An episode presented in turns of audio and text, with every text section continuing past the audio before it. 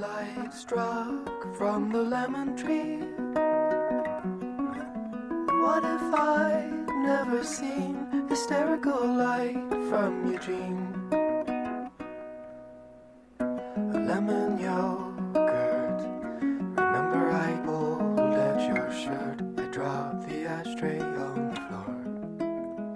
嗨，各位同学，大家好，我是姚老师， 欢迎来到今天这一期的英语口语每日养成。今天的话呢，我们将会继续来学习来自《Desperate Housewives》Season One Episode Twelve 当中的表达，一起来看一下这个句子。And who's gonna be changing the diapers when you are pumping iron in a federal prison? And who's going to be changing the diapers when you're pumping iron in a federal prison? And who's gonna be changing the diapers when you are pumping iron in a federal prison？那当你在联邦监狱举铁的时候，谁给孩子换尿布？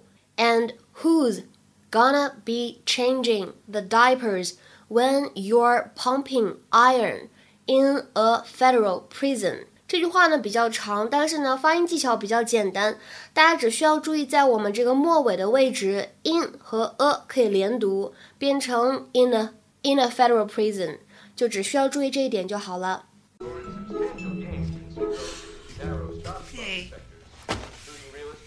Oh, thank God I'm starving. Dig in. I am way too tired to eat. I'm sorry.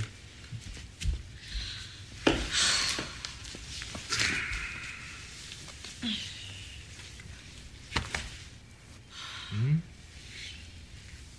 So did you get to go by the hospital? Visit Mama?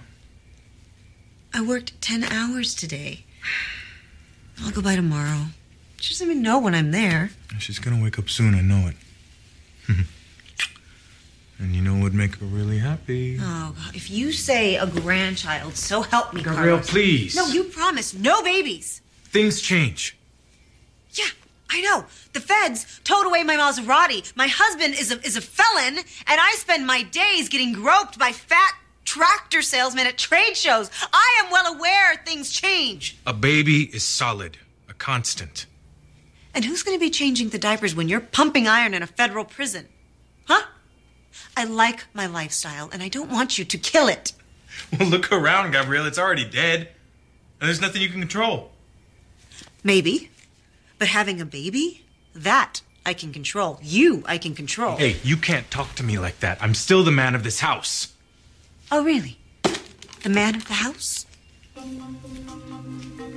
Don't walk away from me. Hey, hey, my food! Gabrielle! Come back here right now! I wouldn't go too much farther. You're gonna end up back in prison. damn it! Gabrielle, get inside now!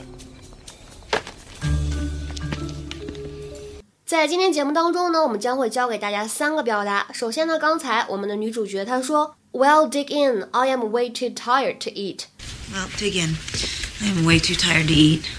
你吃吧，我太累了，不想吃了。有关这个动词 dig，其实呢，我们前两天刚刚学过一个动词短语叫做 dig up。那今天这个 dig in 什么意思呢？其实这个动词短语呢，它的意思会比较多，但是我们今天呢，只重点去讲解一下我们今天关键句当中出现的这个意思。它呢可以用来表示口语当中的开始吃饭，to start eating。If someone digs in or digs into some food, they start eating eagerly.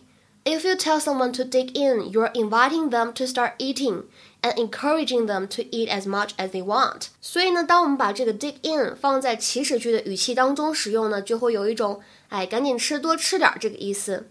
比如说下面呢，我们来看一些例子。第一句话，The food's going cold, dig in. The food's going cold, dig in. 饭要冷了，快吃吧。再比如说，Pull up a chair and dig in. 拉张椅子，快吃饭吧。 Pull up a chair and dig in。再比如说，当你的妈妈呢做了一道特别好吃的菜，你可以说，Wow, it smells so good. I can't wait to dig into it. 哇，闻起来真香啊，真是迫不及待想吃一口。Wow, it smells so good. I can't wait to dig into it. OK，讲完第一个表达，我们来看一下刚才视频对话当中呢，Gabrielle 她说了这么长一段非常生气的话。 The feds towed away my Maserati. My husband is a felon, and I spend my days getting groped by fat tractor salesmen at trade shows. The feds towed away my Maserati. My husband is a, is a felon, and I spend my days getting groped by fat tractor salesman at trade shows. 联邦调查局的人拖走了我的玛莎拉蒂。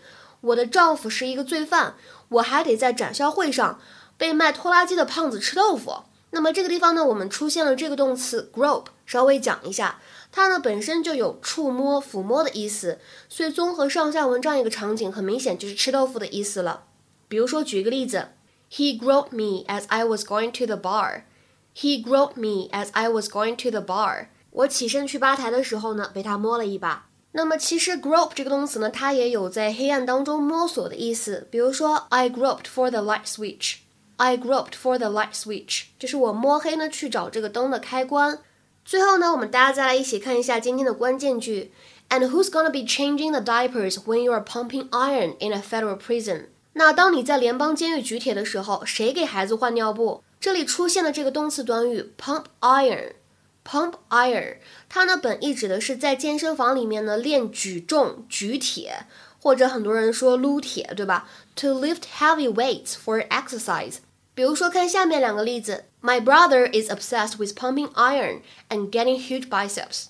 My brother is obsessed with pumping iron and getting huge biceps.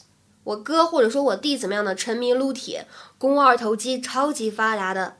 那么再比如说。I should take more exercise, but I'm not interested in pumping iron at the local gym three evenings a week. 我应该要多锻炼了，但是我对一周三晚在健身房里面举铁这件事情怎么样呢？没什么兴趣。今天的话呢，请同学们尝试翻译一下下面这个句子，并留言在文章的留言区。近些年，男男女女们都举铁来健身。这句话应该如何来使用英语来造句呢？期待各位同学的踊跃发言。我们今天节目呢就先讲到这里了，拜拜。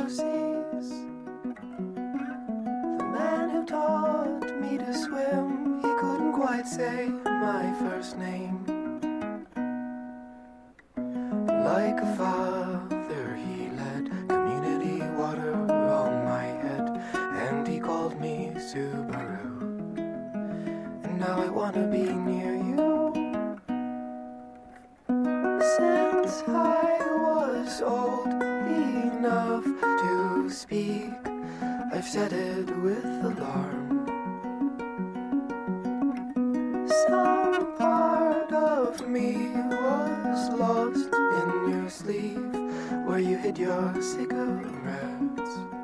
No, I'll never forget. I just wanna be near you. Still I pray to what I cannot see.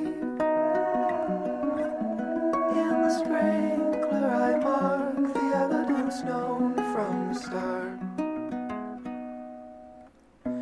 From the bed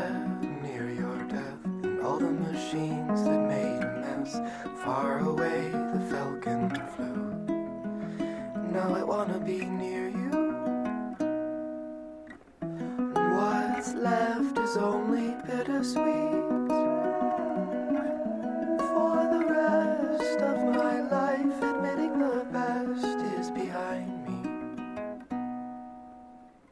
Now I'm drunk and afraid, wishing the world would go away. What's the point of singing songs